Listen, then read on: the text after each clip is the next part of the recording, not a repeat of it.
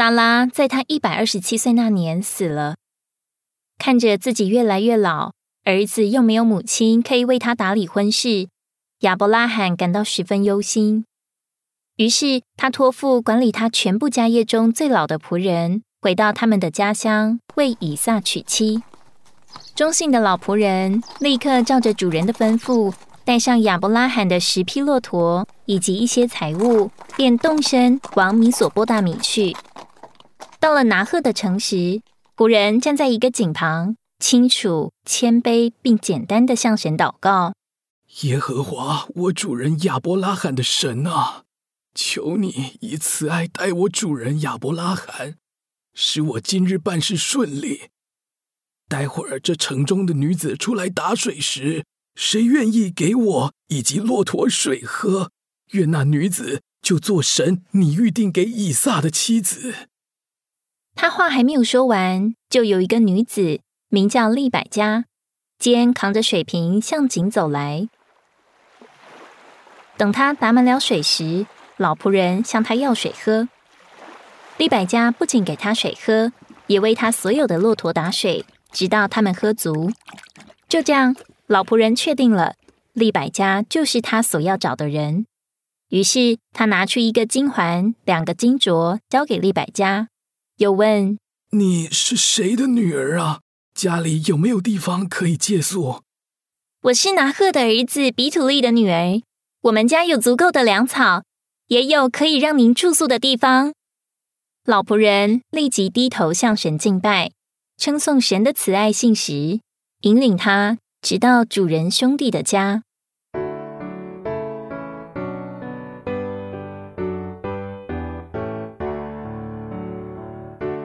亚伯拉罕是与主在伊里生活的人，因为他认识神的旨意和心思。他即使在关心儿子以撒的婚姻，也不愿意以撒娶迦南的女子，反而远赴家乡寻找。同样的，老仆人也简单信靠，寻求主的指引。借以认识主的旨意，至终神在环境中的主宰，使老仆人遇见拿赫的孙女利百加，成就了以撒的婚姻。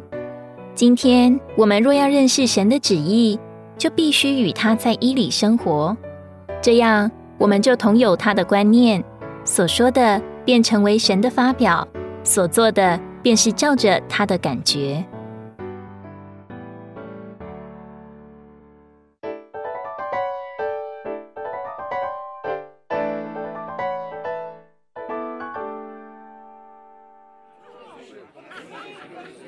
利百加带老仆人回到家，他的哥哥拉班立刻热切的出来接待。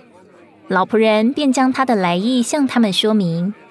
拉班和比土利一听，知道这事是出于耶和华，就答应了，并且为利百加祝福：“我们的妹子啊，愿你做千万人的母，愿你的后裔得着仇敌的城门。”于是仆人带着利百加回迦南地去。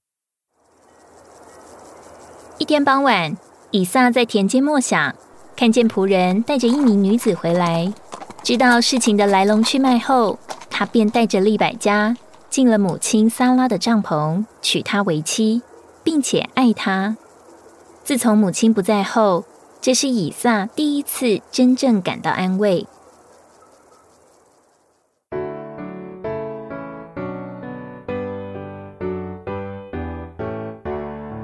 对一个年轻女子来说，打水让骆驼喝足是件艰苦的工作。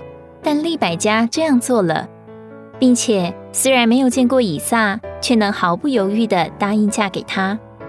不仅如此，他的爸爸和哥哥都敬畏主，且乐于接待人。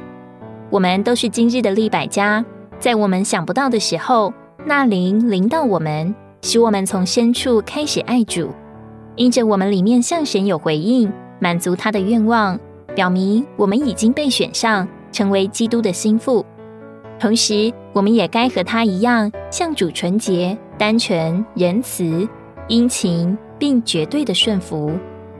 以撒与利百加的婚姻，乃是基督和他的心腹召会的预表。在四福音书中，主耶稣告诉约翰的门徒，他就是新郎。主耶稣来。不仅要做我们的救主和救赎主，也要做新郎。父神也如同亚伯拉罕一样，托付那灵，领导我们这被拣选的心腹，在里面推动，使我们向神有回应，并且那灵也将基督的丰富带给我们，使我们被吸引。那灵要将我们带到基督那里，献给基督，做他的心腹。当我们顺从里面的那灵的感觉，做他所盼望的事。就是对那灵有回应，如同利百家为仆人打水。我们进入教会生活，接纳了那灵的托付后，就接受基督一切的丰富，做我们的享受。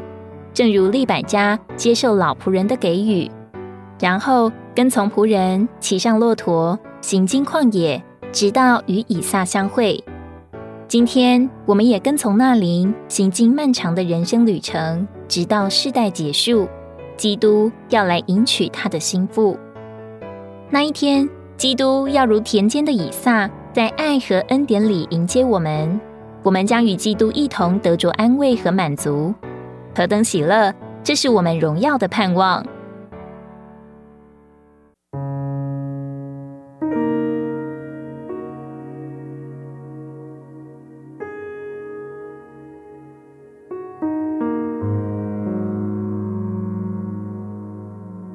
以撒的一切都是父亲给的。亚伯拉罕跋山涉水才到达迦南地，虽蒙祝福得昌大，但也受了不少的苦。以撒却享受一切。圣经中没有记载他多多受苦，反而启示他总是安息。这由他在田间默想得到证明。无论住在哪里，都有一口井做他的享受。他享受水泉，得着合意的心腹及双生子。以撒的定命就是享受恩典的供备，他从恩典而生，在恩典里长大，顺从并成为承受者。他的一生都是享受和接受。神把他自己做到我们里面，做我们的享受。三一神自己与我们的灵同在，住在我们的灵里，使我们享受神做我们的生命和一切。这就是恩典。虽然随着基督来了。我们被带进所在的这恩典中，但我们必须先有亚伯拉罕的经历，才能有以撒的承受恩典。所有消极的经历，最终都要成为积极的享受。